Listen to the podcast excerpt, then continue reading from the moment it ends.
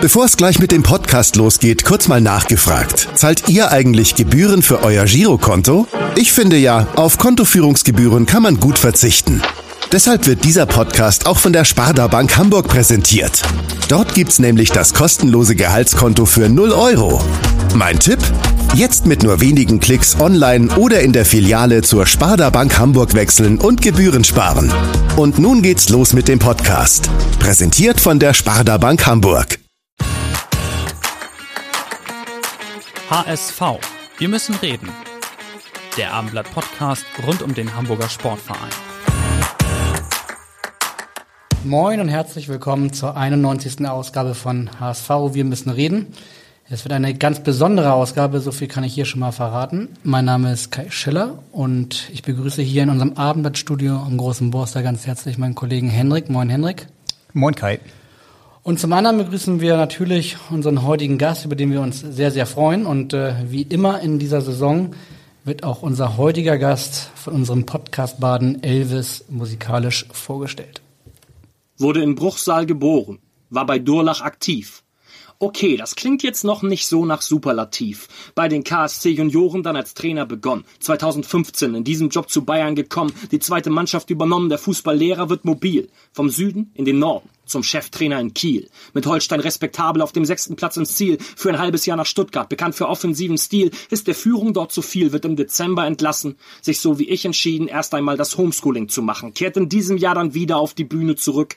Von Herzen, ich wünsche mehr als nur das übliche Glück. Wünsche Mut, Konsequenz und dass man langsam begreift. Ja, wir Fans bekommen mit, ob sich die Mannschaft zerreißt, sind loyal jederzeit. Doch die Enttäuschung, das ist klar Leid. Leidenschaft entwickelt sich halt nur durch harte Arbeit, denn der Verein ist klasse, doch auch das gehört zur Wahrheit. Erfolgreich ist man hier, wenn man länger als ein Jahr bleibt. Ja, und wir sind erstmal froh, wenn er heute länger vielleicht als eine Stunde bleibt. Herzlich willkommen dem neuen HSV-Cheftrainer Tim Walter. Herzlich willkommen bei uns im Podcast. Moin zusammen, vielen Dank Und, für die äh, Einladung. Ja, ich habe Sie beobachtet, Sie sind fast schon ein bisschen mitgewippt, oder? Zu diesen Hip-Hop-Rap. Können Sie mit damit was anfangen, mit Hip-Hop-Rap? Ja, absolut. Äh, Sprachgesang oder, oder Rap oder Hip-Hop ist schon, schon auch meine, ähm, meine Musik. Also, obwohl ich höre eigentlich alles. Eher Deutschrap, Ami-Rap? Alles. Alles. Wirklich alles. Ja, ich höre mal Klassik zwischendurch im, im Auto. Ähm, ich mag Musik sehr gerne, versuche das meinen Kindern so weiterzugeben und macht mir Spaß, Musik. Über Musik sprechen wir gleich. Wir sprechen natürlich vor allen Dingen auch äh, ein bisschen über Fußball. 1-1 gegen Dresden äh, haben sie am Wochenende gespielt. Ähm, wir wollen aber in diesem Podcast-Stündchen jetzt nicht nur über Fußball sprechen. Wir wollen versuchen, sie ein bisschen näher kennenzulernen. Äh, wer ist der Mensch Tim Walter? Und haben auch uns erlaubt, den einen oder anderen Weggefährten mal nachzuhaken, die eine oder andere Anekdote auszupacken. Sie sind bereit für unsere Podcast-Plauderei? Sicher. Also gut, wir waren eben schon bei der Musik und äh, dann passt es eigentlich ganz gut, dass wir hatten Elvis jetzt und dann fehlt beim HSV eigentlich nur noch Abschlag und äh, die, die Jungs kennen Sie ja schon ein bisschen und äh, der Kollege Muchel, der hat nämlich auch noch mal eine Frage an Sie. Moin Moin, hier ist Muchel, Sänger der Band Abschlag und lieber Tim, willkommen in Hamburg. Und ich würde sagen, auch musikalisch hast du hier einen super Start hingelegt. Vielen Dank für dein Feedback zu unserem neuen Song und auch die kleine Gesangseinlage beim Training hat uns sehr gefallen. Das werden wir zu gegebener Zeit nochmal intensivieren und den Song nochmal richtig trällern und mit einem Bierchen dazu, da freuen wir uns schon drauf. Von uns gibt's eine Frage, die uns als Band interessiert. Was, was hörst du sonst für Musik? Was findet den Weg in deine Playlist? Gibt es vielleicht eine Lieblingsband oder einen Lieblingssong? Das würde uns interessieren. Und als zweite Frage, nehmt ihr als Spieler, Trainer und auch der Staff, nehmt ihr das in der Stadionshow wahr, wenn da Lieder gespielt werden, die die Mannschaft, die Fans und das Ganze drumherum pushen sollen, wie jetzt auch der neue Song Wir sind der HSV? Das würde uns interessieren. Oder seid ihr da so im Tunnel, dass, dass man sowas ausblendet und äh, so fokussiert auf das Spiel ist? In diesem Sinne, nur der HSV und wir freuen uns auf viele gemeinsame, tolle Spiele mit dir und viel Spaß noch beim Abendblatt-Podcast. Ja, Sie haben ja eben schon mal zur ersten Frage ein bisschen was gesagt. Wie sieht denn die Tim Walter Playlist aktuell aus, wenn Sie zum Stadion fahren? Momentan läuft Abschlag auf und runter. Okay. Ja. Das ist wirklich so. Also mir macht es wirklich sehr, sehr viel Freude, wenn sich ähm, ja so so Menschen viele Gedanken machen um einen Verein äh, und dann äh, die ganzen äh, Emotionen und alles dann auch reinbringen in ihre Lieder. Ich glaube, das emotionalisiert, das äh, ja, schafft Verbindungen zum Verein und das macht mir Freude. Auch, auch im Büro läuft das dann und äh, ist Im, cool. Im Trainerbüro. Da sitzen Ja, Sie ja auch nicht alleine, sondern mit Nee, den Co-Trainern zusammen. ja alle Co-Trainer, Torwarttrainer und ich und Sie machen die Playlist. ich mache die Playlist. Da geht's dann los. Und sind Sie so ein Spotify-Typ oder noch oldschool mit CDs oder wie läuft das bei Ihnen? Nee, ist schon iTunes. iTunes. Und was ja. war das letzte Konzert, auf dem Sie waren? Och, das ist ja schon ewig her. Corona-bedingt? Ähm, ja, Corona-bedingt und auch so ist schon sehr, sehr lange her. Was war ich? Boah. Sportfreunde Stiller? Da muss man sich nicht schämen, oder? Also, Nein, auf keinen Fall. Aber ich glaube, das ist schon sehr lange her. Aber die, die Sportis sind schon auch äh, so meine Musik. Wahrscheinlich in München oder? Äh, nee, war in Stuttgart. Ja, okay. Wir haben Sie natürlich auch am Wochenende ein bisschen beobachtet und vor dem Spiel lief ja auch das neue Lied von Abschlag oben auf der Leinwand und Sie waren zwar im Tunnel, aber auch deutlich fixiert auf die Leinwand, oder? Das haben Sie dann schon, dieses Video hat Sie schon, äh, Nein, ja. auf das Lied. Auf das Lied an sich. Ähm, ich komme raus und es kommen irgendwelche HSV-Lieder und äh, bei mir ist es dann automatisch, dass ich dann versuche mitzusingen. Wenn ich den Text kenne, dann, dann will ich auch mitsingen und äh, das macht mir, macht mir Freude. Aber das Video ist auch richtig gut geworden. Hammer. ne? Ja. Hammer, wirklich. Wir Haben haben echt gut gemacht. nicht nur Sie beobachtet, wir haben uns auch erlaubt, äh, Ihre Familie ein bisschen zu beobachten. Die waren ja da. Sind die immer dabei? Also Ihre Frau und Ihre drei Kinder? Also wenn es geht, ja. Ähm, ist nicht immer möglich, aber ähm, ähm, wenn es möglich ist, dann sind sie immer im Stadion. Okay, wir haben auch nochmal hingeguckt. Ich glaube, ein Kitteltrikot war dabei bei Ihrem Sohn. Der Ihre Lenny, Tochter ja. hatte ein, Jatta-Trikot und Ihre Frau hat sich, glaube ich, kurz vorm Anpfiff auch nochmal ein Trikot besorgt oder Sie haben ihr eins besorgt. Ja, ich habe hier eins mit. Die, mit der Nummer 5 ist ihr, ihre Lieblingsnummer, hatte sie im Hockey früher. Und äh, sie ist am 5.12. geboren und 5 ist ihre Lieblingsnummer und sie wollte 5 Walter. Und dann habe ich ihr das ge Haben Sie noch schnell hab ich ihr gefloppt. ge habe ich ihr geholt. Wer wäre denn die fünf beim HSV? Muss ich jetzt mal drüber nachdenken. Wir haben keine 5 Ah, okay. momentan. Darum ist, passt das schon alles, ist ganz gut. Ihre Frau hat auch selbst mal in der Bundesliga gespielt, oder? Ist das richtig? Ja, ja, die hat Hockey-Bundesliga gespielt, ähm, sowohl in Mannheim, beim TSV Mannheim und, äh, und auch in, in Heidelberg. Das heißt, gerade bei den Olympischen Spielen gucken Sie sich auch zusammen dann gerne die Hockeyspiele Ja, an. aber es ist schon so relativ spät äh, in der in der Nacht, dass wir dass wir da, wenn du Kinder das- hast, dann bist du froh, wenn du schläfst. Das Frauenspiel war, glaube ich, um drei Uhr nachts. ja, genau, Da gegen. Argentinien. Leider haben sie verloren, aber heute Morgen war das dann auch so ein Thema in, der Kabine auf dem Fernsehen dann auch gelaufen. Aber wenn sie Hockey Bundesliga gespielt hat, dann war sie ja wahrscheinlich äh, hockeybedingt auch relativ häufig in Hamburg, weil hier ist Hockey ist Ho Hochburg in Hamburg, ne? Ja, ist jetzt mittlerweile viel, viel mehr als früher noch, als sie gespielt hat. Ist ja jetzt auch schon ein paar Tage her.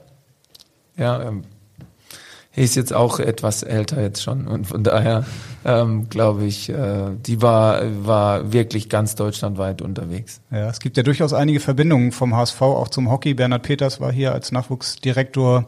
Ähm, Tobias Hauke, jetzt in der Olympiamannschaft, war hier in der Presseabteilung und als Teammanager tätig. Also da gibt es schon viele Querverbindungen, oder? Moritz Fürste, glaube ich, ist auch ein bekannter Mann beim HSV. Ja, ja. ja ich ähm, war am Samstag bei den Amateuren oder bei der U21, da war Bernhard auch da. Stimmt. Haben wir uns auch ein bisschen ausgetauscht und äh, bisschen gequatscht. Wie machen Sie das äh, normalerweise mit Ihrer Familie? Wir haben ja eben schon gesagt, der Familienhauptsitz ist am Starnberger See in München. Ähm, äh, wird dann wöchentlich gependelt oder pendelt Ihre Familie immer nach Hamburg? Wie, wie machen Sie das im Alltag? Sowohl als auch. Also normal, äh, wenn sie jetzt keine Ferien hätten, äh, dann würde ich einen Tag nach Hause fliegen. Ja, oder ich fliege alle zwei, drei Wochen nach Hause. Das, das passt so. Oder wenn wir mal zwei Tage dann äh, frei haben, dann bin ich auch mal zwei Tage zu Hause. Aber normal fliege ich dann nach Hause. Aber in den Ferien sind sie, sind sie eigentlich die ganze Zeit immer hier. Also das ist sehr, sehr schön und macht viel Freude. Wir haben ja schon eben gesagt, dass wir uns ein bisschen umgehört haben. äh, Und äh, eigentlich haben uns alle gesagt, dass sie ein großer Familienmensch sind. Bei drei Kindern ist das jetzt auch keine große Überraschung. Ähm, ist ja klar, das bringt der Job mit sich, dass sie sich nicht so viel sehen können wie andere Familien. Ähm, wie machen Sie das im Alltag? Also abends ist eine typische äh, WhatsApp-Call-Zeit oder Ihre Kinder sind ja noch relativ klein auch teilweise. Wie halten Sie den Kontakt? Morgens. Immer also morgens? 6.50 Uhr ist FaceTime. Oha. Immer jeden Morgen 6.50 Uhr. Ja, aber äh, ich bin eh früher Aufsteher. Ähm, deswegen ähm, passt das eigentlich relativ gut. Ich muss nur gucken, dass die, die Frau nicht so gestresst ist. Ja, und dann ist die Große am Telefon und dann mache ich mit ihr Ähm, den Call beginne ich dann mit ihr und dann kommt dann äh, meine mittlere, die Lara und der kleine, der Lenny.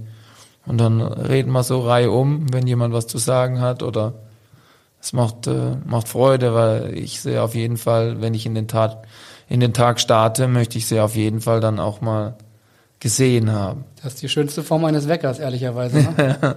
ja, kann man so sagen. Ja. Sie haben eben im Vorgespräch schon mal gesagt, dass Sie sich hier im Norden ja auch sehr wohlfühlen. Sie haben ja auch in Kiel schon gelebt. Könnten Sie sich vorstellen, Ihren gesamten Familienmittelpunkt ähm, nochmal in den Norden zu verlegen? Durchaus, ja. Ja, also ich mag, ich mag die Stadt, ich mag äh, das Drumrum, ich mag die, die Abgeschiedenheit, aber trotzdem auch so ein bisschen äh, die, die Stadt äh, an sich. Und äh, ich finde es, ja, es macht echt Freude. Hamburg ist eine Weltstadt. Hatten Sie denn überhaupt schon ein bisschen Zeit, die Stadt auch kennenzulernen? Nee, leider nicht. Nee, überhaupt waren einige nicht. Trainingseinheiten dabei? Ja, waren ein paar dabei. Äh, momentan äh, habe ich ja auch letztes Mal gesagt, ich glaube, äh, der Platz, der Fußballplatz rund ums äh, Volksparkstadion ist momentan noch mein Zuhause. Ähm, wir haben jetzt äh, neu seit dieser Saison, dass wir auch immer äh, Fanfragen beziehungsweise Leser- oder Hörerfragen äh, einspielen und die nächste, die passt eigentlich ziemlich gut zum Familienkomplex. Ich spiele die mal ein. Hallo, liebes Hamburger Armblatt. Äh, mein Name ist Enno. Ich komme aus Bagda Heide. Bin äh, zum zweiten Mal mit meiner vierjährigen Tochter im Stadion und wollte von dir, lieber Tim Walter, doch einmal wissen, wann warst du das erste Mal mit deinen Kindern im Stadion? Waren deine Kinder schon mal beim HSV im Stadion? Äh, und wie verbringt deine Frau mit deinen Kindern jetzt die Zeit, während du als Trainer auf der Bank sitzt? Ja, zwei und drei ist eigentlich quasi schon beantwortet. Ne? Die waren auch im Stadion und sind meistens im Stadion. Aber können Sie sich noch erinnern, wann Sie das erste Mal mit Ihren Kindern im Stadion waren? Ähm, das war in der Allianz Arena mit meinen Kindern. Da waren auch alle drei dabei. Wie alt waren sie da? Zwei oder drei. Ja, und dann halt dementsprechend, also der Kleine war zwei oder drei. Und dann die, die Lara war dann äh, zwei Jahre älter und die Maxi dann drei Jahre älter. Wissen Sie noch, welches Spiel das war? Bayern gegen? Hm. Nee. Hm. Weiß ich nicht mehr, nee. Leider nicht. Ihre Kleinen waren ja jetzt im HSV-Trikot schon dabei, wahrscheinlich jetzt auch schon Fieber mit dem Papa mit. Verstehen die eigentlich schon, was da so vor ihnen passiert, äh, was ihr Papa für eine Aufgabe hat da am Spielfeldrand? Ich denke schon, ja. Also ja, weil die alles, äh, die, sie sind Sportler schon, die Kinder, die zwei Mädels spielen Hockey, der Lenny spielt Fußball und, und deswegen, äh, die haben tagtäglich auch mit ihren Trainern zu tun, die wissen schon um die Aufgaben des Trainers. Ja, aber die denken halt, da steht der Papa und, und macht auch das Ganze, aber alles andere ist für die so, glaube ich, noch nicht greifbar, weil sie wissen schon um die Aufgaben des Papas und äh, ja, also sie kennen sich im Sport schon eigentlich relativ sehr, sehr oder relativ gut aus. Ja, ja. Gibt es da auch mal Blickkontakt während des Spiels oder sind sie dann so im Tunnel? Vorm Spiel. Und, ja. Vorm Spiel, ja. Vorm Spiel ist der, der letzte Blick, wenn ich weiß, wo sie sitzen, ist dann schon immer dahin, wo meine Frau und meine Kinder sind. Und was sagen Papa und Mama mit dem geschulten Auge für Fußball und Hockey? Äh, sind da Talente in der Familie? Ja, muss man abwarten. Sie haben richtig viel Spaß daran. Ich glaube auch, dass sie talentiert sind. Äh, aber wie das dann letztendlich kommt, für uns ist nur wichtig, dass sie soziale Kontakte haben und dass sie einfach ähm, begeistert Sport machen. Ja, das ist, glaube ich, der schönste, der, die schönste Sache der Welt, wenn man, wenn man sich bewegt und, und das ist für uns beide sehr, sehr wichtig. Und meine Frau fördert das, äh, wenn ich jetzt nicht zu Hause bin, auch. Okay, wir können jetzt gleich mal jemand hören, der auch Ihre Familie gut kennt. Sie hatten eben schon eine Ahnung, wer das möglicherweise sein könnten. Wir haben ein bisschen in Ihrer Vergangenheit gekramt und einen alten Weggefährten unter anderem gefunden, der macht jetzt den Anfang und er ist einer ihrer besten Freunde und auch ihr Trauzeuge. Here we go. So, hallo lieber Timmy. Hier ist der Thomas aus Karlsruhe. Ich hätte zwei Fragen für dein heutiges Podcast. Zum einen, kannst du dich denn noch erinnern in der Saison 2002, 2003, wer im Auswärtsspiel äh, des SSV Reutlingen beim FSV Mainz 05 Jan Hoffmann zum Wahrmachen geschickt hat. Und äh, die zweite Frage, bedeutend wichtigere Frage ist, hast du denn dein Handicap beim Backgammon-Spiel aufgebessert, dass die nächsten Partien einigermaßen so laufen, dass es auf einem vernünftigen Niveau äh, stattfinden wird? Liebe Grüße, bis dann. Ciao, ciao. Liebe Grüße von Thomas Kies. ehemaliger, ja, langjähriger Weggefährte und auch ehemaliger Profi. Ja, also äh, wir kennen uns schon sehr, sehr lange. Aus Reutlingen oder aus Karlsruhe oder wo? Nein, wir haben zusammen in der Jugend gespielt. Also wir kennen uns seit der D-Jugend, haben wir zusammen in den Auswahlmannschaften gespielt von Baden. Und so ist eine, eine Freundschaft entstanden. Ich bin irgendwann dann nach Durlach gezogen. Er hat dann auch Sport studiert, bevor er dann äh, komplett sich auf Fußball fokussiert hat. Und dann haben wir zusammen Sport studiert und so sind wir eigentlich immer äh, in Verbindung geblieben. Und daraus hat sich dann eigentlich das äh, ja entwickelt, dass wir äh, beste Freunde wurden. Aber wir kennen uns schon richtig, richtig lange. Ja, das hat auch die erste Frage, äh, hat dann darauf hingedeutet. Er hat, glaube ich, die Saison 2002, 2003 angesprochen. Damals war der Cheftrainer von Reutlingen, war der, der Frank Wormuth. Genau, der spätere DFB-Chefausbilder Frank Wormuth. Mhm. Auf was spielt äh, Thomas Kies da an? Die sagen immer, auch Beckes sagt immer, ich hätte den eingewechselt, aber das ist überhaupt gar nicht wahr. Ähm, ich habe da ein Praktikum gemacht und äh, der Frank war so freundlich und und, ein äh, Trainerpraktikum. Und, ja, ja, und nett. Äh, ich habe da Sport studiert und anhand dessen hatte ich noch ein Praktikum offen. Ich so habe ich habe ich Thomas gefragt, ob das möglich wäre. Hat Frank gefragt und er hat gesagt, klar, kann kommen. Und dann habe ich da, ähm, ich weiß gar nicht, vier Wochen Praktikum gemacht habe dann auch teilweise mittrainiert und so, war, war wirklich nett und äh, die Jungs haben sich echt gut um mich gekümmert auch. Ich habe tiefe Einblicke bekommen, was eigentlich so im Profibereich eigentlich schon auch abgeht. Damals zweite Liga, ne? Damals zweite Liga, ja. An der Kreuzeiche, da war schon auch äh, die Hölle los.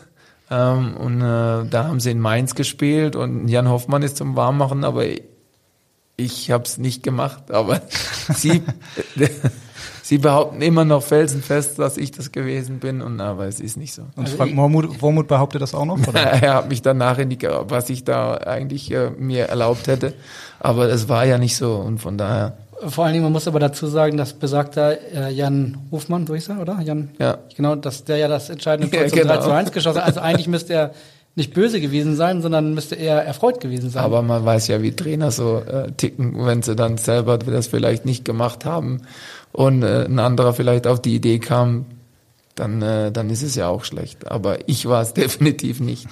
Sie haben dann ja 2017 unter Frank Wormuth auch Ihre Fußballlehrerlizenz ja. gemacht. Hatte er das bis dahin Nein. vergessen? Oder? Ja, hat er nichts mehr dazu gesagt. okay. Haben wir das klargestellt, aber die zweite Frage ist noch offen. Backgammon, wie sieht's aus? Ja, also Backgammon hat er, hat er oftmals, oftmals noch die Nase vorne, aber wir, wir kniffeln ja auch immer so ein großes Kniffel und äh, ja, muss auch mal gucken, wer da immer gewinnt. Backgammon scheint ein großes Thema zu sein, oder? Unter den Fußballern. Also Ralf Becker ja, war ja zuletzt spielen. hier, Thorsten Matuschka, glaube ich, die Woche davor auch großer Backgammon-Spieler. Also drei Wochen, drei Podcasts, alle drei große Backgammon-Spieler. Ja, ja. Also ich spiele viel mit, mit Thomas halt, wenn wir im Urlaub sind oder so, dann geht der Koffer auf und dann wird halt gewürfelt. Wenn die Frauen ja. irgendwas anderes machen, dann würfeln wir. Sind Sie so bei Spielen noch recht altmodisch? Also kommen dann wirklich die Gesellschaftsspiele auf den ja. Tisch? Kniffel, ja. Skat? Ja, Skat, Kniffel ja. und, äh, und Backgammon. okay. Rome, noch. Und schaffen Sie das auch mit den Kids oder sind die dann schon eher in Richtung Playstation unterwegs? Nee, gar nicht. Wir haben keine Playstation. Nee, wir sind da auch altmodisch Brettspiele, Mensch, ärger dich nicht. Ja, Monopoly spielen sie gerne. Und so Deutschland-Tour, Europa-Tour, so ein bisschen was auch dass meine Frau zufrieden ist, dass sie geografisch auch etwas gebildet sind. Nein, also schön eher Brettspiele. Ja, ja, eher Brettspiele. Wer auch Old Fashion unterwegs ist, haben wir eben schon gesagt. Letzte Woche war Ralf Becker, äh, Dynamo Dresdens Geschäftsführer Sport bei uns. Äh, auch der hat Backgammon, ich glaube, mit seinem Sohn gespielt, hat er erzählt. Naja, auf jeden Fall hat auch er eine Frage mitgebracht, beziehungsweise keine Frage, sondern eine Aufforderung. Ja, Timmy, grüß dich. Ähm, ich glaube, heute ist Montag. Wir haben uns ja gestern gesehen. Ähm, bist ja auch dann nach dem Spiel, also ich habe jetzt mal das Spielergebnis abgewartet, bist ja direkt auf mich zugekommen und hast dann nochmal betont, dass, dass es das erste Mal war, dass ich gegen dich einen Punkt geholt habe, weil ja die zwei Spiele mit dem HSV, Holstein Kiel, haben wir ja leider verloren. Heute unentschieden, ähm, oder besser gesagt gestern unentschieden. Ähm, jetzt würde ich dir mal folgende, folgenden Vorschlag machen. Äh, Rückspiel in Dresden, wie gesagt, dieses Jahr steht es jetzt, jetzt 1 zu 1 folgenden Vorschlag. Ich hoffe, du gehst darauf ein, kannst du heute im Radio sagen. Ich ähm, äh, wette mal mit dir oder sag ganz einfach Rückspiel. Ähm, gewinnen wir ähm, wenn wir gewinnen, dann äh, spendest du 1000 Euro an irgendeine soziale Einrichtung in Dresden. Wenn der HSV bei uns gewinnt, mache ich das mit der sozialen Einrichtung in Hamburg. Und wenn wir beide unentschieden spielen, dann spenden wir beide 500 Euro. Also kommst natürlich jetzt nicht darüber weg im Radio, aber ich erwarte von dir einfach, dass man, ähm, ja, dass du da mutig bist, auch wenn du weißt, dass sie wahrscheinlich verlieren werden. Alles klar, danke, ciao. ja, Ralf Becker ist auch noch etwas altmodischer unterwegs. Er denkt, wir machen hier Radio. Aber wir sind natürlich ein multimedialer Podcast. Und ja, er spricht ihren Mut an. Also Sie sind ja ein mutiger Mensch, ein mutiger Trainer. Sie fordern viel Mut ein. Also da kommen Sie jetzt nicht mehr raus, oder? Nee, er kann schon mal einen Geldbeutel aufmachen. okay, also die Ralf Becker Wette, Wette gilt. Natürlich, geh alles ein. Aber wie gesagt, ähm, ich bin mir schon sicher, dass wir das äh, äh, in der Rückrunde wuppen werden und äh, und er schon mal die Kohle locker machen kann. Dann darf sich also Dresden eine soziale Einrichtung auf jeden Fall schon mal freuen. Wir werden das auf jeden Fall überprüfen natürlich, aber haben wir noch ein bisschen Zeit. Äh, er hat schon angesprochen, gestern nach dem Spiel haben sie sich dann äh, getroffen und vielleicht ja auch ein bisschen, ein bisschen Spaß gemacht. Äh, wie ist die Stimmungslage bei ihm direkt nach so einem Spiel? Sind Sie da, äh, sind Sie da noch voll aufgeputscht oder können Sie da auch relativ schnell wieder in einen normalen Modus übergehen? Oh, ich glaube, das geht nicht. Also ist schon so, dass ich äh, wenn das Ergebnis positiver ist, ist natürlich auch die, die, die Laune etwas positiver, aber es geht ja immer nur um die Art und Weise, wie jemand äh, performt. Und wenn die Performance gut war, wir hatten viele Torchancen und es sollte dann doch nicht ganz reichen, ähm, dann geht's mir äh, vielleicht etwas früher besser, als wenn ich dann vielleicht das Spiel auch noch verliere. Aber ähm, die insgesamt die die äh, Launen ähm, werden schon äh, schneller erträglicher, als es früher auch war. Wie ist das dann bei Ihnen jetzt so nach so einem Spiel gegen Dresden? Wie lange brauchen Sie dann noch, um so ein Spiel zu verarbeiten? Nehmen Sie das noch abends mit ins Bett? Überlegen Sie ja. dann noch, haben Sie noch Szenen vor Auge? Dann ist ja am nächsten Tag diese Videoanalyse, auf die Sie sich vorbereiten schon mal. Genau. Ja, also es ist schon so, dass du das über Nacht noch schaust. Wahrscheinlich ähm, äh, fallen dir dann vorher die Augen zu, so wie wir, so wie bei mir gestern. Aber dann äh, dauert die, Lacht, die Nacht trotzdem auch nicht sehr lange dann ist vier Uhr oder fünf Uhr, dann stehst du auf, guckst das Spiel und dann äh, machst du dir deine Gedanken dazu. 90 Minuten lang nochmal das ganze Spiel? Komplett, logisch. Äh, also aus der aus der Scouting Fee. Äh ja, ja, Scouting Fee. Aber es ist ja nicht so, dass dass du dann das Spiel einfach nur durchlaufen lässt und dann immer deinen Klick setzt, sondern es ist ja immer so, dass du vor, zurück, vor, zurück, vor, zurück. Also da geht ein Spiel schon gefühlt fünf, sechs Stunden. Und dann schreiben sie sich immer Notizen. Nee, nee, ich, äh, du kannst es ja taggen. Du hast so einen Baum, äh, äh, dementsprechend hast du deine, äh, deine Dinge, die du dann auch äh, für dich rausfiltern willst, also so wie Spieleröffnung oder Umschaltverhalten oder Tore oder Standard an sich halt. Und da hat man so einen Baum, der ist schon vor. Und dann klicke ich jedes Mal da drauf und dann äh, wird die Szene da abgelegt und danach kann man die ganzen ähm, äh, Felder, die man da vorher aufgeschrieben hat, die werden dann so rausgefiltert, dass man den, die, die Sparte dann den Jungs so dementsprechend zeigt. Das heißt, das machen Sie alles selbst? Also normalerweise hat ja jedes Team auch seine Videoanalysten, die dann ja. vielleicht da die Vorarbeit wir, leisten oder dann auch die Nacharbeit. Wir haben schon, schon, wir haben auch äh, unsere Analysten, die Trainer natürlich, die Co-Trainer gucken das Spiel auch alle an, weil, weil sie es natürlich auch interessiert und genauso wie mich. Ähm, ich könnte das nicht, dass, äh, dass ich das irgendjemand anders überlasse ähm, äh, ich, ich muss unser Spiel selber gucken. Also da äh, bin ich von vorne bis hinten dabei, bis es abgeschlossen ist, dann äh, am Mittwoch nochmal ein paar Defensivszenen dann auch nochmal und dann ist es abgeschlossen, dann wird es abgespeichert und dann kommt das nächste. Aber so ein Spiel wie gestern, es gab ja wahnsinnig viele Szenen, äh, sowohl im Positiven, nur ein paar ehrlicherweise negative Szenen. Sind Sie dann, pullen Sie die paar Negativen raus oder zeigen Sie der Mannschaft diese ganzen Großchancen, wo der einzige Vorwurf natürlich am Ende des Tages ist, dass man das Tor nicht gemacht hat. Ja, also mir geht's ja darum, dass letztendlich gibt's äh, gibt's Szenen, die man besser lösen kann und welche Lösungen das es gibt, äh, möchte ich von den Jungs erfahren. Ja, weil die Jungs dann auch in der Szene natürlich einen anderen Blick drauf haben, wie vielleicht in der Situation. Und, und dann spreche ich das an, dann frage ich den Jungen, ähm, wie hast du das gesehen, was könntest du besser machen, was, was hast du getan? Ähm, aber eher verstärkend, äh, was die positiven Dinge angeht. Also klar, wenn, wenn ich Torchancen verdummbeutle, ähm, äh, kann ich immer was besser machen, zwangsläufig, aber schon, dass wir da hinkommen, ist ja schon mal sehr, sehr positiv. Also ganz konkret so ein junger Bursche wie, wie Ludovic Reis, dann sagen Sie, guck dir mal bitte die Szene an, was denkst du darüber? Und dann gibt er ja. sein Feedback in großer Runde. Ja, logisch. Ja, oder halt allgemein, weil ähm, ihr wisst ja selber, wie das ist, wenn, wenn ich irgendwo in einer, in einer Besprechung drin sitze ja, und, äh, und immer nur berieselt werde und, äh, und selber nichts dazu beitrage, äh, wie, wie einschläfern dass das sein kann. Und äh, es ist schon gut, ja, dass die Jungs dann auch dabei sind und, und dann immer wieder auch mal ähm, zu Wort kommen und dann auch ihre Meinung sagen, ist mir schon sehr wichtig. Sie wurden ja 45 Minuten nach dem Spiel schon auf der Pressekonferenz auf die erste Halbzeit angesprochen und die Frage war, ob das schon sehr nah dran war an diesem optimalen Fußball, den Sie sich so vorstellen. Jetzt mit 24 Stunden Abstand, ähm, wie fällt da so Ihr Fazit aus? Überwiegt jetzt noch ein bisschen der Ärger über das Ergebnis oder doch die Zufriedenheit über diese vielen Spielphasen, die schon wirklich sehr gut aussahen? Also es ist ja so, wir, wir sind jetzt sieben Wochen, das habe ich der Mannschaft heute Morgen auch gesagt, wir sind sieben Wochen zusammen und in sieben Wochen schon eine Idee zu sehen, wie, wie jemand spielen will, wie eine Mannschaft auftritt, mit welchem Selbstverständnis, dass sie auftritt. Ähm, ich glaube, da brauchen viele, viele Mannschaften eindeutig länger dafür. Ähm, äh, zudem ähm, sind viele Manchen, Mannschaften dann auch äh, schon länger zusammen als wir.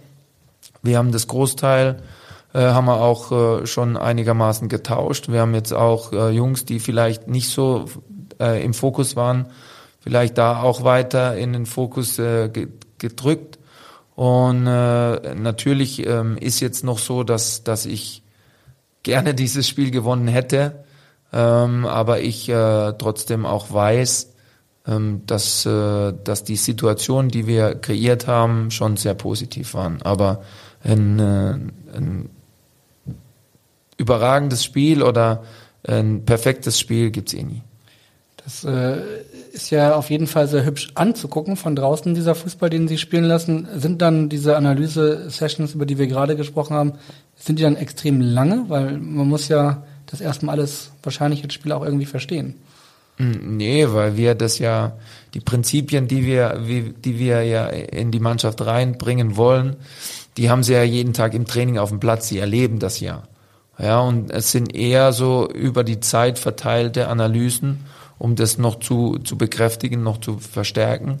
Und äh, jetzt so wie heute, wenn das natürlich viel, es waren eigentlich nur die Torchancen heute Morgen, und wenn das äh, extrem viele sind, dann, äh, dann kann das natürlich auch etwas länger gehen, aber es macht ja dann auch mehr Spaß, wenn äh, es positive Dinge sind. Als wenn es negative Dinge sind, die sieht man ja letztendlich nicht so gerne. Müsste man nicht andersrum sagen, man zeigt trotzdem auch die negativen Szenen, um dann wirklich auch an den Schwachstellen zu arbeiten? Ja, kommt beides. Machen Sie also, das situationsabhängig? Ja, also wie gesagt, ist. heute Morgen war es eigentlich nur dazu da, äh, den Jungs zu verdeutlichen, dass sie wirklich gut gespielt haben. Ja, und, äh, und dann gehen wir am Mittwoch gehen wir nochmal in Situationen rein, die vielleicht, aber wie, wie du es vorhin, glaube ich, schon gesagt hat, hast, ähm, die, äh, die gab es ja nicht so viele. Es gab auch welche, klar. Es gibt immer welche, aber ich glaube schon, dass wir, dass wir sehr viele Dinge richtig gut gemacht haben. Gab es denn eine Szene, die Sie jetzt nochmal zeigen würden, die Sie, die Sie geärgert hat, wo irgendwas nicht so geklappt ja, hat? Ja, gleich nach der Halbzeit nach einem Einwurf, wo wir eigentlich in der, in der Ordnung sind und, und dann der Schuss von Jumbo geblockt wird und äh, da haben wir einfach schlecht ausgesehen, das muss man sagen. Äh, insgesamt haben wir eben schon gesagt, waren es vor allen Dingen die vielen, vielen Chancen, die dann leider nicht reingegangen sind. Das müsste Sie ja wahrscheinlich doppelt und dreifach ärgern, weil ich weiß nicht, was die wenigsten wissen, aber Sie sind durchaus ambitionierter Torschütze gewesen in Ihrer Amateurkarriere und äh, nicht nur ambitioniert, sondern bis heute Rekordtorschütze, habe ich gehört, äh, von Olympia Kirlach. Wissen Sie das überhaupt, dass Sie ja. da immer noch den Rekord halten? Ja. hat, mir, hat mir der Jürgen erzählt. Ich bin natürlich in die Intensivrecherche gegangen und Denk ich mir. er hat gesagt, er weiß nicht genau, wie viele Spiele, es waren so gut 200. Er wusste aber relativ genau, wie viele Tore. Wissen Sie es noch? 100. 100, knapp 100 oder 120 oder so. Ja, er, er meinte, er wusste es nicht ganz genau, zwischen 95 und 98, also nicht 100. Das okay. muss einen ja maßlos geärgert haben, dass der Hundertste da nicht dazu kam. Ja, ich wusste es nicht. Aber offenbar, was wir auch herausgefunden haben, Rekord ähm, gelbe Kartenabholer oh, ja. wegen Meckerns, oder? Kann ja. das sein? Auch das. Was Weil sie einfach so ein emotionaler Typ sind, ja. der dann. Ja, ich kann schlecht Dinge dann akzeptieren, wenn es ungerecht ist. Und wenn du dann, und das ist ja auch so im Spiel, wenn, wenn wir den Ball haben und, und der Gegner versucht, auf Zeit zu spielen oder ist so nicklig, und ich weiß, ich habe das gehasst, wenn die Gegner das bei uns gemacht haben, ja, dass man so Nicklichkeiten nur um, um Spiele zu, zu, ja, in die Länge zu ziehen oder kleine Dinge zu unterbinden, ja, nur um den Spielrhythmus zu zerstören, das habe ich damals schon gehasst. Und da habe ich mich damals schon dagegen aufgelehnt, aber habe damals auch schon gemerkt, dass du keine Chance hast gegen die Schiedsrichter. Was war denn damals die Liga mit dem FC Olympia Kirlach? Ja, also Bezirksliga und Landesliga äh, im, äh, im Badischen. Sind da aufgestiegen. Und Sie haben es eben schon richtig angesprochen. Jürgen, gemeint ist Jürgen Müller, damals mhm. Sportdirektor von Kellach und über den haben wir jetzt ein bisschen gesprochen. Dann hören wir nochmal, was er dazu zu sagen hat. Hallo Tim, hier spricht ein alter Kumpel Kiegen aus Kellach, Jürgen Müller. Grüß dich. Auch ich will dir heute ähm, im Hamburger Abendblatt im Podcast eine Frage stellen. Oder beziehungsweise zwei kleine Fragen. Solltest du die nicht wissen, geht beim nächsten Treffen das ganze Essen und Trinken auf dich, logisch. So wie immer. ähm, Frage eins: Wann wurde der FC Kirlach gegründet? Und die Frage Nummer zwei lautet, ähm, du warst ja vor Jahren mal an Fasching bei uns dabei, in der Kirlacher Fasenacht. Und hier kommt jetzt auch die Frage, als was verkleiden sich die Kirlacher an Fasenacht?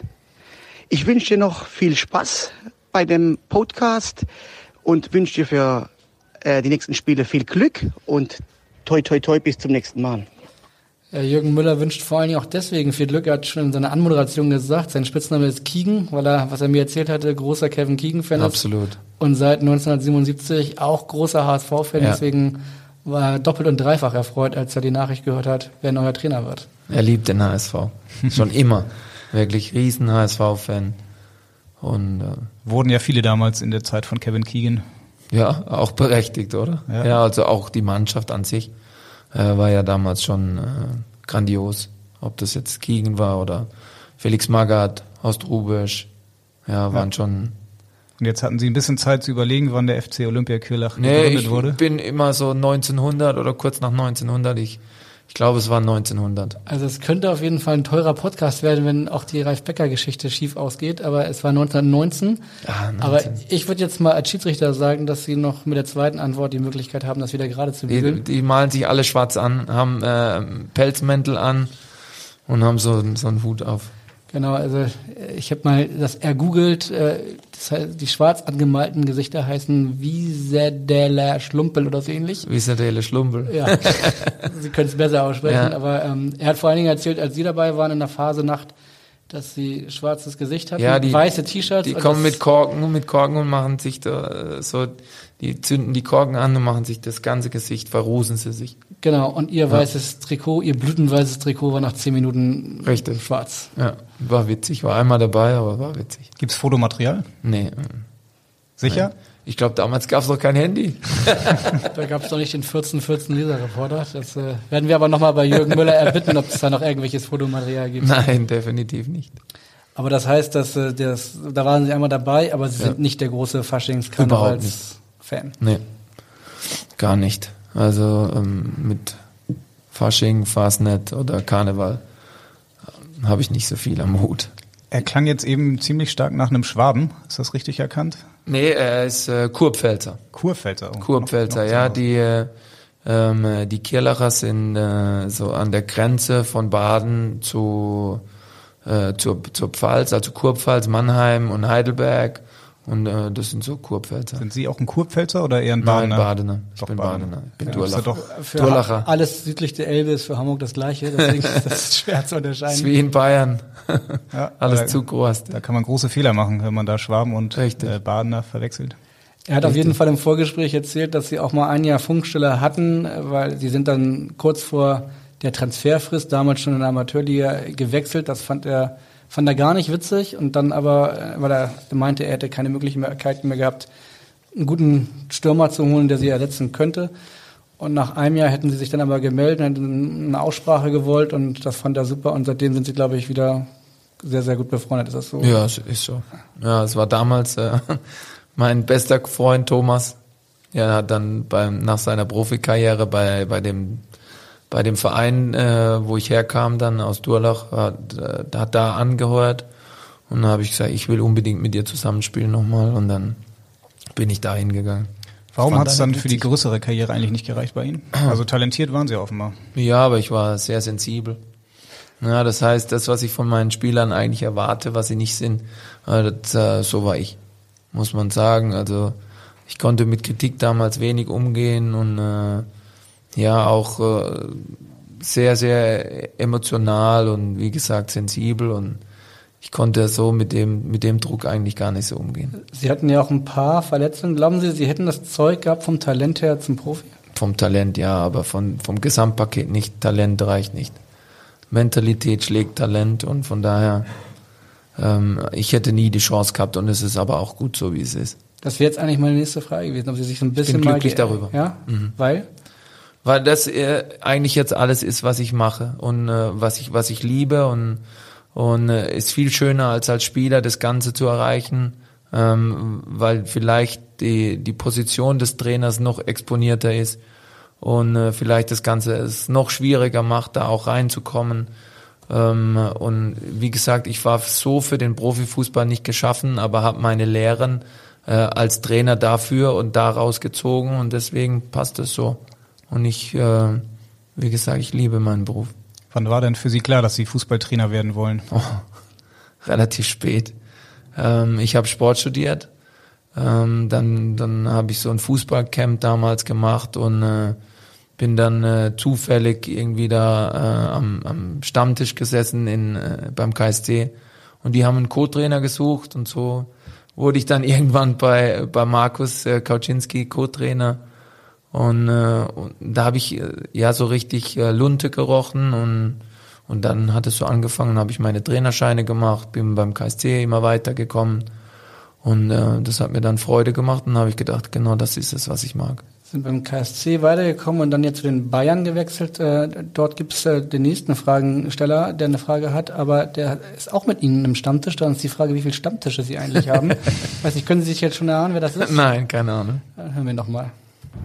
Hallo Tim, Matthias Sammer hier. Ich grüße dich.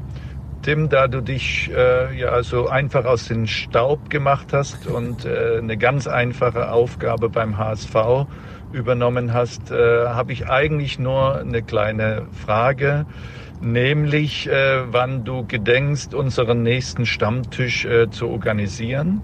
Du hast natürlich äh, ein bisschen Luft und ein bisschen Zeit, weil das ja vielleicht nicht so einfach ist beim HSV und dementsprechend, äh, dass du dich aber nicht aus dem Staub einfach so machen kannst, erwarte ich irgendwann einen Termin von dir.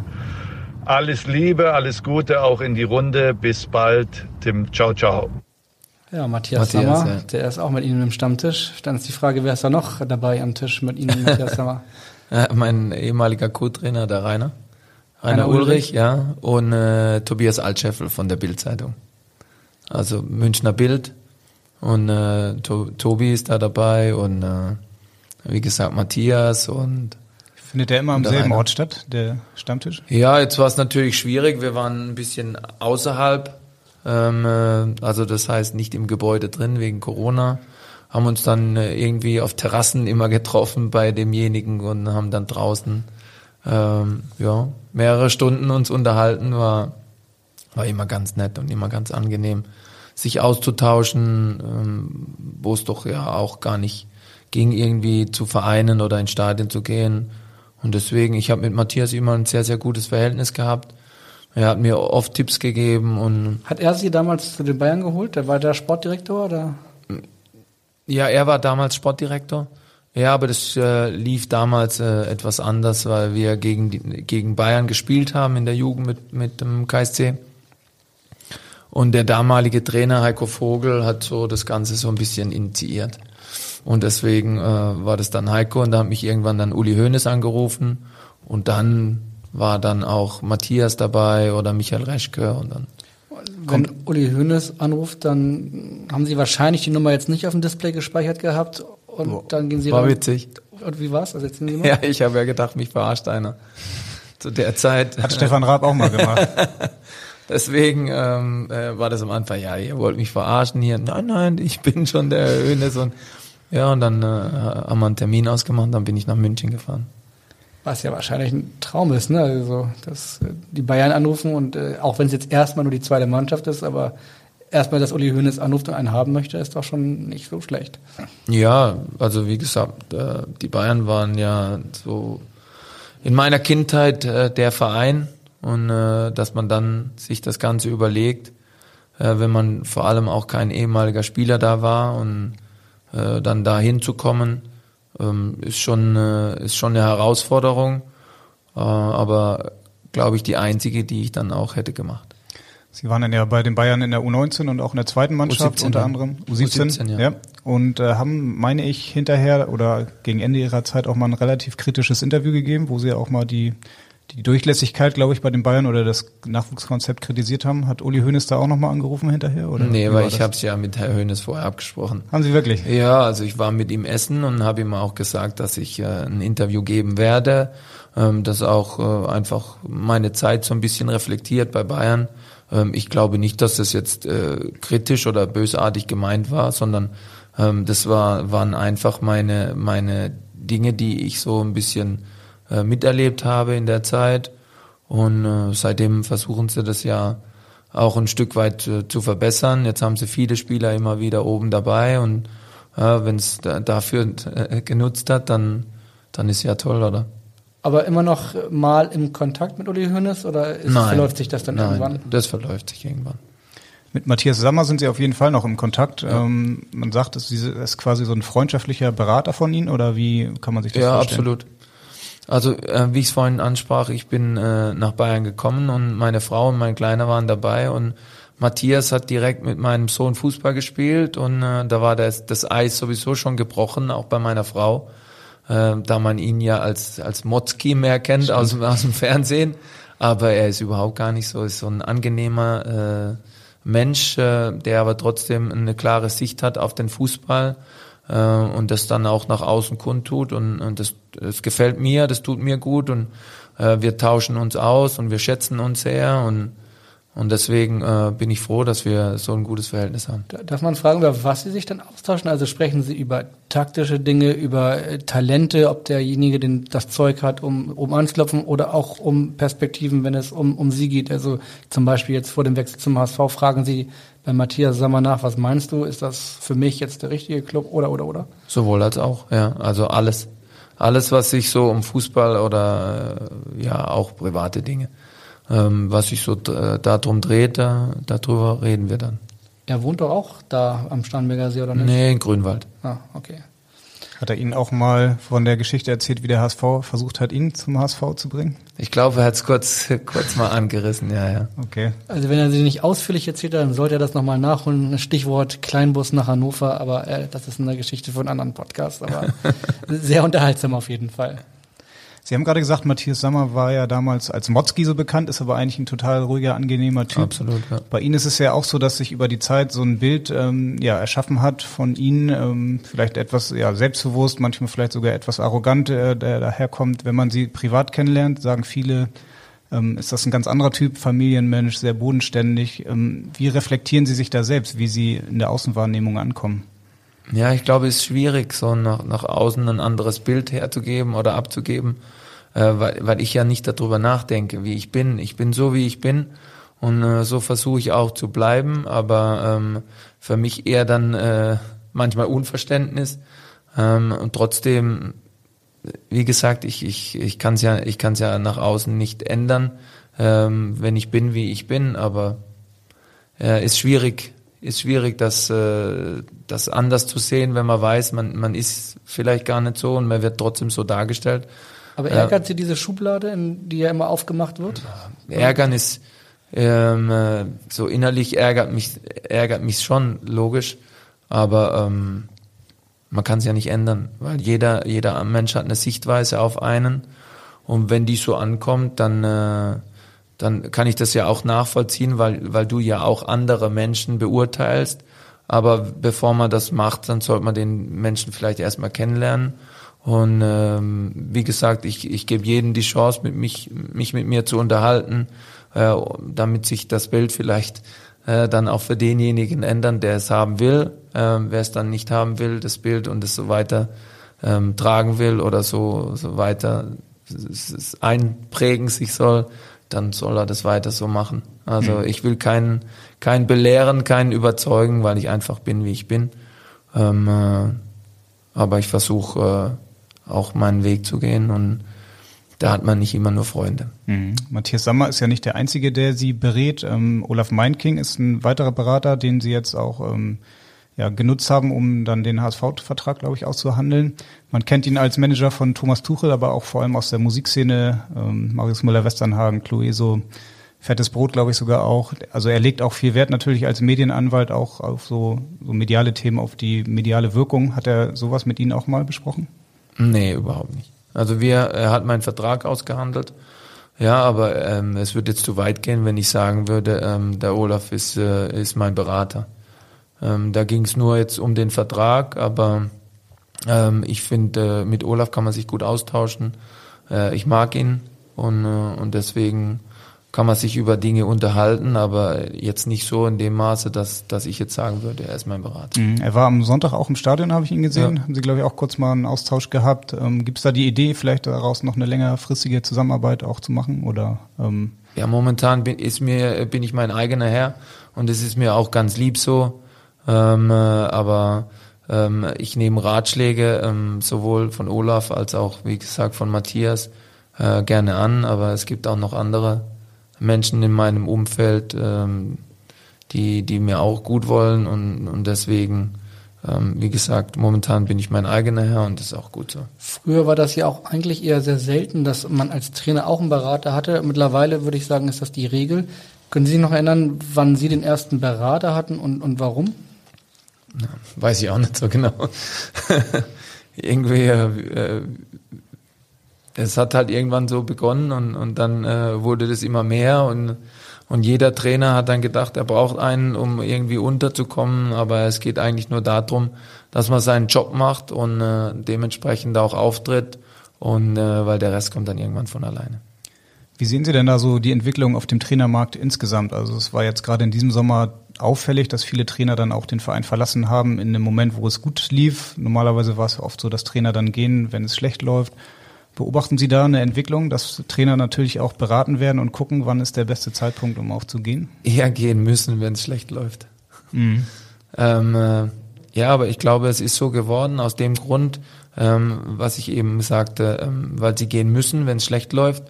Ja, dann versuchen sie natürlich, wenn es gut läuft, äh, dementsprechend auch äh, äh, sich, sich in den Vordergrund zu spielen und, und das Maximale rauszuholen. Ist ja auch ein Stück weit verständlich, weil sich das, ähm, ja, das Geschäft einfach verändert hat. Und äh, das ist nicht mehr so, dass ich sagen kann, ja, ich würde gern meinen Vertrag erfüllen, ja, weil das liegt nicht in meiner Hand, sondern es liegt eigentlich immer in der Hand des Vereins. Und, äh, und deswegen ist es auch verständlich, ja, wenn dann der Trainer sagt, äh, so, äh, so wie auf der einen Seite, ihr werft mich raus irgendwann, ähm, so ist es auch mir, ob, oder obliegt es dann auch mir, wenn ich dann irgendwann gehe. Ähm, aber ich fände es schön, äh, wenn es wenn es nochmal anders we werden würde, aber ich glaube, dazu wird es auch nicht kommen, weil das Geschäft zu schnelllebig ist. Und äh, die, Identifika die Identifikation mit dem Verein ist eine andere. Und äh, ja, wie gesagt, jeder will schneller, höher, weiter. Und und verlässt so ein bisschen auch die Basis. Und damals, als Sie in Karlsruhe angefangen haben, bei Markus Kauczynski, haben Sie da schon diese Idee gehabt, ich will irgendwann mal in den Profifußball? Nie. Wann, gar, kam, wann kam Gar nie. Ähm, irgendwann, äh, als ich dann von, von der U15 in die U17 sollte und eigentlich aber schon die Mannschaft für die U U15 wieder neu zusammengestellt habe, ähm, dann war ich in der U17, das Jahr später war ich in der U19, habe dann gemerkt, oh, wir haben dann auch mit, mit dem KSC um die deutsche Meisterschaft gespielt. Und äh, ja, dann, dann ist ja auch klar, dann kommen Vereine auf dich zu, die, die ähm, äh, geben dir äh, was vor oder wollen dich dann auch haben. Und äh, das schmeichelt einen dann und dann hinterfragst du dich, warum ist das wohl so, warum äh, passiert das jetzt? Und äh, ja, und dann machst du dir die Gedanken darüber, aber nicht so, dass ich dann irgendwann sagte, dass ich jetzt im Profibereich tätig sein will, aber ich wollte insgesamt den nächsten Schritt machen für mich, ja, zu sehen, äh, funktioniert es auch bei anderen Vereinen oder wie ist es da, auch mal bei einem anderen Verein tätig zu sein. Äh, und, und so bin ich dann irgendwann nach Bayern gekommen und als ich da gemerkt habe, ja, Cheftrainer bei Bayern ist äh, in dem Moment noch utopisch. Wenn Pep Guardiola vor einem ist, dann ist das auch relativ schwierig. Ja, genau. Ähm, und dann äh, musst du vielleicht was anderes probieren, um dann letztendlich ähm, das dann auch äh, ähm, so zu schaffen, wie du es gerne hättest. Und, und so hat sich peu à peu das Ganze so ein bisschen verfestigt. Mhm. Und, äh, und dann ist das erst gereift mit, der, mit den Jahren, weil ich war ja schon bis dahin, war ich ja auch schon immerhin elf Jahre oder zwölf Jahre Jugendtrainer. Also man kann dann schon auch sagen, dass ich eine Menge Erfahrung hatte. Ähm, zwar nur im Jugendbereich, aber ähm, äh, genug Erfahrung und Menschen zu handeln und mit Menschen umzugehen, in welchem Alter. Ich glaube, es ist immer das Gleiche. Gibt es da einen Traum, den Sie haben, den Sie, wo Sie als Trainer irgendwann nochmal arbeiten wollen oder was Sie nochmal erleben wollen? Ich lebe gerade meinen Traum hier. Ja, das ist ja. die Antwort, die unsere Hörer hören wollen. Nein, aber ähm, ist ja wirklich so. Ähm, ich bin, bin glücklich, hier in Hamburg zu sein. Ähm, es ist ein wirklich äh, toller Verein. Ähm, ich habe tolle Mitarbeiter. Einer davon sitzt hier. Philipp Langer, für alle, die ihn nicht sehen, der Pressesprecher. Ja, und äh, aber auch so der Umgang mit, äh, mit Jonas oder Michael, aber auch im Trainerteam und mit der Mannschaft, das macht jeden Tag Spaß aufs Neue. Und, äh, und immer auch neue Menschen kennenzulernen, ob das Ordner sind unten, die, die dann auch mit dir reden und, und ihr, ja, und dir so ein bisschen ihr Leben erzählen ich finde, ich finde es schön und das macht mir auch Freude. Ja, tolle Stadt, toller Verein. Jetzt gibt es noch eine, eine, tolle Frage. Der Kollege Jak Jakobs hat eben schon angesprochen, Markus Kauczynski, der war ja auch schon bei uns im Podcast vor ein paar Wochen, den haben Sie auch gehört und er sagte, da muss es noch eine Sache geben, die er gerne aufklären würde und äh, hier es die Frage. Mit meiner Versuch. Moin, lieber Tim. Ja, Glückwunsch erstmal zum Start hier von mir. Ähm, es gab nach dem letzten Podcast Meinungsverschiedenheiten bezüglich deines Haupthaares. Damals, als du bei mir angefangen hast, ähm, du hast jetzt die ultimative Gelegenheit, alles klarzustellen. Waren das Rasterzöpfe oder waren das nur einfach studentisch lange Haare? Ich bin gespannt auf deine Antwort. Ich weiß, dass wir nicht einer Meinung sein werden. Ich wünsche dir alles Gute, viel Glück für die nächsten Zeit, für die nächsten Spiele. Mach's gut. Äh, Gesundheit für euch alle. Ciao. Jetzt möchte ich erstmal wissen, was sind studentisch lange Haare? einfach. Was einfach. wie du hast, könnte ich jetzt sagen. Richtig. ja, solche, ich hatte aber, ich hatte Locken und äh, hatte dann einfach nur lange Haare. Etwas längere Haare. Also ich hatte niemals Rasta. Also in der Kautschinski-Welt habe ich jetzt Rasterzöpfe oder? Ja, ich, äh, es scheint so zu sein. Also Markus sollte besser seine Brille aufziehen, aber also ich hatte nie Rasta. Die Frage, was Sie sagen, wenn wir jetzt gleich ein Foto zeigen von damals. Das sind keine Rastas. Nein, es gibt auch leider kein Foto. Aber ich, hab, Zumindest haben wir ich hätte welche. Ja, dann können Sie uns die sehr gerne nochmal zur Verfügung stellen. Ja, müsst ihr mal, äh, guckt da mal irgendwo rein ähm, bei Tim Walter Kierlach, könnt ihr mal gucken. Da den Tipp nehmen wir auf und ich würde mal sagen, lange Haare. Äh, am Mittwoch im Hamburger Abendblatt an die Hörer hier ein Foto von Tim Walter mit entweder Rasterzöpfen oder langen Haaren. In Aktion mit, mit langen Mit studentisch langen Haaren. Etwa, ja, etwas längeren studentisch langen Haaren. Jetzt können Sie sich selber überlegen, äh, inwiefern das äh, möglicherweise die studentisch langen Haare eine Jugendsünde war oder nicht, aber wir kommen Seit dieser Saison machen wir immer am Abschluss unseres Podcasts eine neue Kategorie und die heißt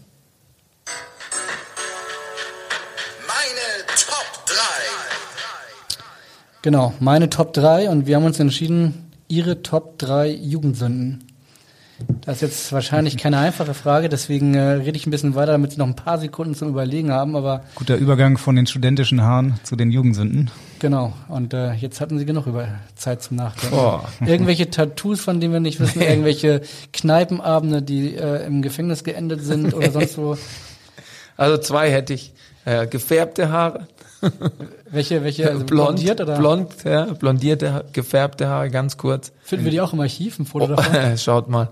Ohrring, Ohrring und das dritte. Boah. Ohrring, wie alt waren Sie? 18. Und Mama, Papa böse oder? Nein, nein, nein, überhaupt nicht. Und wie schnell war er wieder weg? Brilli oder Ring? Nee, Ohrring, Ohrring. Äh, überhaupt gar kein Problem. Meine Mama, ähm, die war sehr, sehr kulant und hat ihren, ihren Kleinen immer unterstützt. Leider ist sie verstorben, aber die war schon richtig eine tolle Frau. Blonde Haare, Ohrring und Tattoo, gab es sowas auch? Nein, nein, niemals kein Tattoo, äh, niemals geraucht. Also von daher. Noch nie eine Zigarette im Mund gehabt? Nicht, dass ich mich erinnern könnte. Okay, dann könnte wir bei Jugendsinne 3 sein, wenn Sie sich nicht erinnern könnten. Gab es Momente, an die Sie sich nicht erinnern können, weil das ein oder andere Bier zu viel floss? ja, ah, das gab es bestimmt mal. Aber eine dritte gibt's nicht. Nee, dritte kann ich mich, wie gesagt, nicht erinnern. Ja, aber zwei Jugendsünden reichen dann auch mal für heute, würde ich sagen. Also ich überlege mir die dritte und sag's euch. Wir reichen, wir reichen sie nach. Genau. Wir reichen sie nach. Ja, uns hat's auf jeden Fall extrem viel Spaß gemacht, äh, auch mal ein bisschen eine andere Seite als nur den Fußballlehrer Tim Walter kennenzulernen, den Menschen Tim Walter. Vielen, vielen Dank dafür. Ich danke euch. War, hat mir auch sehr, sehr viel Spaß gemacht. Mal was ganz anderes für mich auch und äh, habt mir eine sehr angenehme Stimmung hier ähm, gegeben. Darum vielen Dank. Das freut uns zu hören und genau, vielen Dank dafür. Die Podcast-Latte liegt natürlich jetzt sehr hoch, aber wir können jetzt schon mal ankündigen, ähm, vielleicht ein bisschen höher wird sie in der kommenden Woche noch äh, liegen, denn dann haben wir ja vielleicht den wichtigsten Mann hier in Hamburg zu Gast, nämlich den Bürgermeister Peter Tschentscher, der bekanntermaßen ja auch HSV-Fan ist und wird mit uns über das anstehende Derby dann sprechen. FC St. Pauli gegen den HSV. Da freuen Sie sich sicher auch schon drauf, oder? Ja, mit Sicherheit. Aber jetzt haben wir erstmal Pokalspiel und dann dann schauen wir die Woche später drauf. Eine Nachfrage schon trotzdem zum, zum, zum Derby. Ich glaube, die aktive Fanszene hat Ihnen schon deutlich gemacht, dass das in Hamburg mehr als ein besonderes Spiel ist.